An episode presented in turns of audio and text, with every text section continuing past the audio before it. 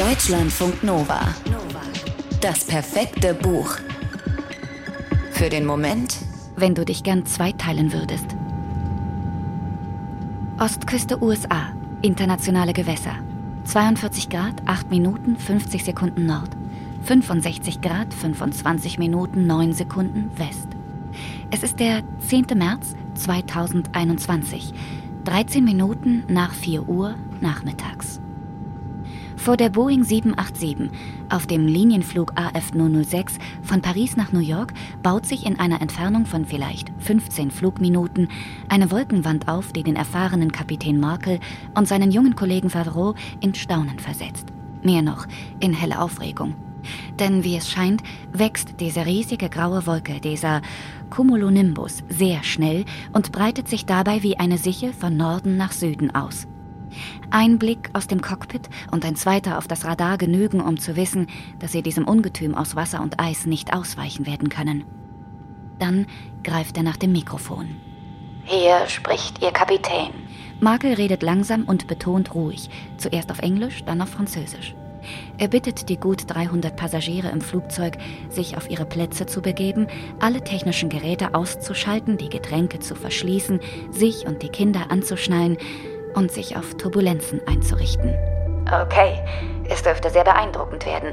Und ich garantiere Ihnen, dass Sie sich daran erinnern werden. Aber ich verspreche Ihnen, dass für niemanden eine Gefahr besteht, wenn Sie richtig angeschnallt bleiben. Für die Liebhaber von Jahrmärkten, es wird eine Achterbahn ver...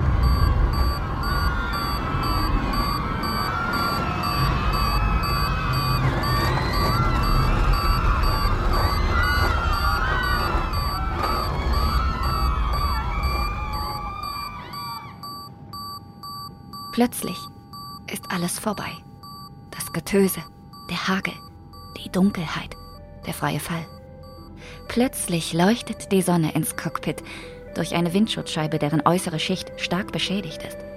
Auf Armaturen, deren Kontrollleuchten bis eben noch Alarm geschlagen haben, in ein Flugzeug, das zu zerbrechen drohte. So heftig war es in den Luftmassen hin und her gestoßen worden.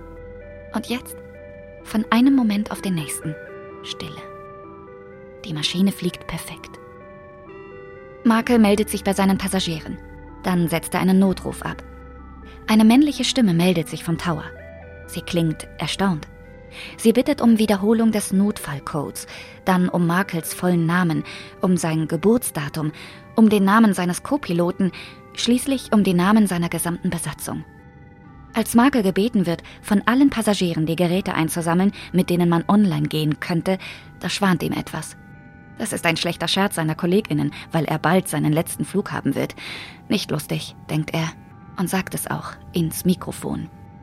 Aber Marke irrt sich. Es ist kein Scherz. Es ist. Es ist auch nicht der 10. März, sondern der 24. Juni. Das Flugzeug, das Marke von Paris nach New York fliegt, sollte gar nicht existieren weil es bereits drei Monate zuvor gelandet ist. Plötzlich taucht rechts neben der Boeing eine FA-18 Hornet, ein Kampfflugzeug auf. Der Pilot macht dem schockierten Kapitän Markel ein Handzeichen. Befolgen Sie nun unsere Anweisungen. Der Roman Die Anomalie von Hervé Letellier wirft eine ganze Menge Fragen auf. Ein Flugzeug durchfliegt ein Unwetter und landet, zack, ein zweites Mal, nur ein bisschen später. Alles in diesem Flugzeug existiert nun zweimal.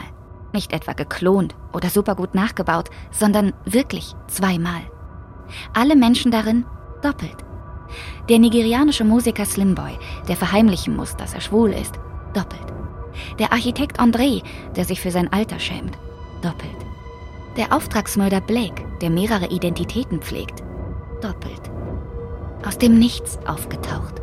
Exakte Kopien, denen drei Monate fehlen. Wo kommen die her? Ist das eine Chance für die Betroffenen? Wenn ja, auf was? Und ist die Menschheit bereit für sowas? Deutschlandfunk Nova. Das perfekte Buch.